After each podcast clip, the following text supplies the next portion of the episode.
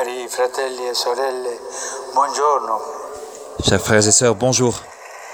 Nous écoutons la catéchèse du pape François à Rome le 1er juin 2016. Mercoledì scorso Mercredi dernier, nous avons entendu la parabole du juge et de la veuve sur le besoin de prier avec persévérance. Aujourd'hui, Dans une autre parabole, Jésus veut nous apprendre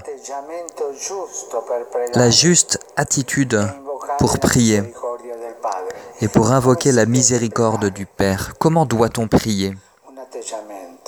Une attitude juste pour prier.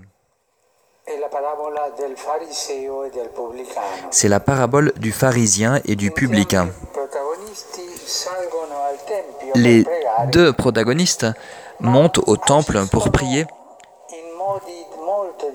mais ils agissent de manière très différente et ils obtiennent le résultat opposé. Le pharisien prie, debout. il dit beaucoup de paroles. Sa prière est une prière d'action de grâce adressée à Dieu, mais en réalité. Il se vante de ses propres mérites, avec un certain sens de supériorité par rapport aux autres hommes, dont il parle comme des voleurs, des injustes, des adultères, comme par exemple, et il montre du doigt celui qui était à côté de lui, le publicain. Problema. Et c'est justement là que se trouve le problème. Ce pharisien prie Dieu, mais en réalité, il se regarde lui-même, il se prie lui-même. Au lieu D'avoir- sous les yeux le Seigneur, tel un miroir.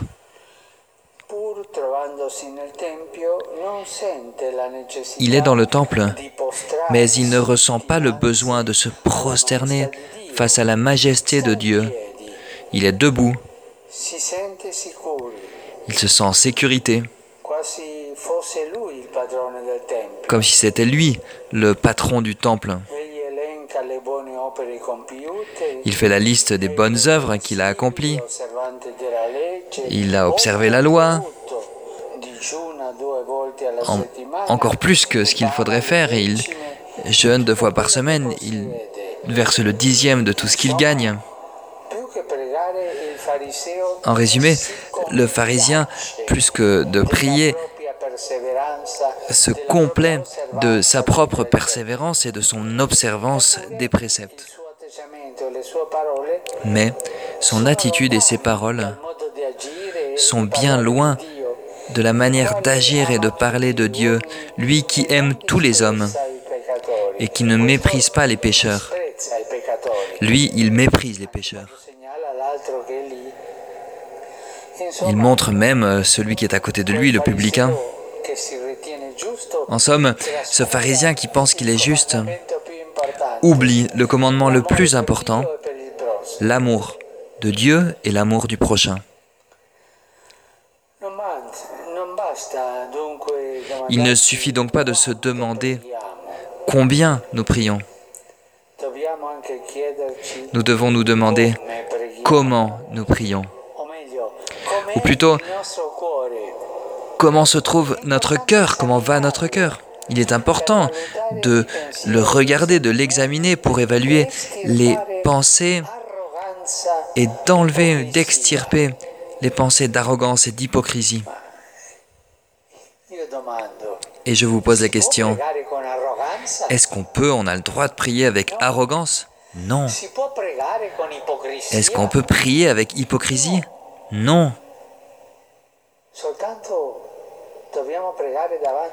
Nous ne pouvons prier devant Dieu que tel que nous sommes. Et lui, il priait avec arrogance et avec hypocrisie.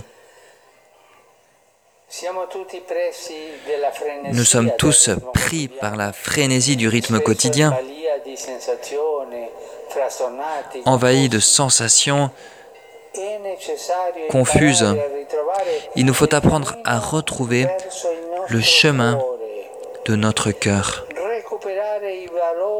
retrouver les valeurs de l'intimité et du silence, car c'est justement là que Dieu vient à notre rencontre et nous parle. Ce n'est qu'à partir de là que nous pouvons à notre tour retrouver, rencontrer les autres et leur parler.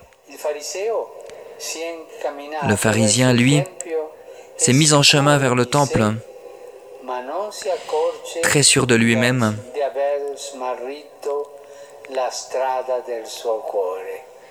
sans se rendre compte qu'il avait oublié la route de son cœur.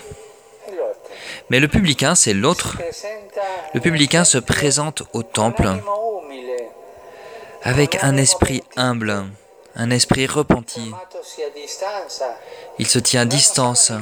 Il n'ose même pas élever son regard vers le ciel. Il se bat la poitrine. Sa prière est très courte. Ce n'est pas une longue prière comme celle du pharisien. Ô Dieu, montre-toi favorable au pécheur que je suis. Rien d'autre. Mon Dieu, montre-toi favorable au pécheur que je suis. Aie pitié du pécheur que je suis. C'est une belle prière, nous pourrions la dire trois fois ensemble. Disons-la ensemble. Mon Dieu, montre-toi favorable au pécheur que je suis. Mon Dieu, montre-toi favorable au pécheur que je suis. Mon Dieu, montre-toi favorable au pécheur que je suis. Et effectivement, les inspecteurs des impôts, les publicains, étaient considérés comme des personnes impures, des dominateurs étrangers. Ils étaient mal vus par les gens. Et ils étaient mis au rang des pécheurs en général. Et la parabole nous apprend qu'on n'est pas juste ou pécheur de par sa propre appartenance sociale, mais par la manière dont on entre en rapport avec Dieu et la manière dont on entre en rapport avec les frères. Les gestes de pénitence et les simples et courtes paroles du publicain montrent sa conscience de sa condition misérable et humble. Sa prière est essentielle, il est humble, il sait qu'il est pécheur et qu'il a besoin de compassion. Si le pharisien ne demandait rien, car il avait déjà tout, le publicain, au contraire, ne peut que mendier la miséricorde de Dieu. C'est beau cela, mendier la miséricorde de Dieu. En se présentant les mains vides, le cœur nu, en se reconnaissant pécheur, ainsi le publicain montre, nous montre à tous la condition nécessaire pour recevoir le pardon du Seigneur. À la fin, lui qui était méprisé devient une icône du vrai croyant. Jésus conclut la parabole par une sentence. Je vous le déclare, quand ce dernier, le publicain, redescendit dans sa maison, c'est lui qui était devenu un homme juste plutôt que l'autre. Qui s'élève sera abaissé, qui s'abaisse sera élevé. Dans l'évangile selon Saint Luc. De ces deux-là, qui est l'homme corrompu? Eh bien, c'est le pharisien. Le pharisien est l'icône de l'homme corrompu qui fait comme s'il priait. Mais il ne fait que se vanter face à lui-même devant un miroir. Alors que c'est un homme corrompu, il feint de prier. Ainsi dans notre vie, celui qui se croit juste, qui juge les autres, qui l'exprime ce jugement, est un homme corrompu, est un hypocrite. L'orgueil compromet toute bonne œuvre. Il éloigne de Dieu, il éloigne des autres. Dieu, au contraire, aime l'humilité, non pas pour nous abaisser, L'humilité est plutôt une condition nécessaire pour être élevé par lui, afin de faire l'expérience de la miséricorde qui remplit nos vides, nos abîmes. Si la prière de l'orgueilleux n'atteint pas le cœur de Dieu, l'humilité au contraire du misérable l'ouvre grand. Dieu, on pourrait dire, a une faiblesse. Il a une faiblesse pour les humbles. Il a un petit faible pour les humbles. Face aux humbles, Dieu ouvre tout grand son cœur. Et cette humilité, c'est cette humilité que la Vierge Marie nous exprime dans le chant du Magnificat.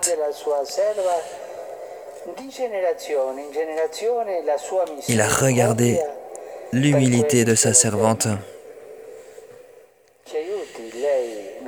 Sa bonté est de génération en génération pour ceux qui le craignent. La Vierge Marie nous apprend à prier avec un cœur humble. Répétons trois fois encore cette belle prière. Mon Dieu, montre-toi favorable au pécheur que je suis.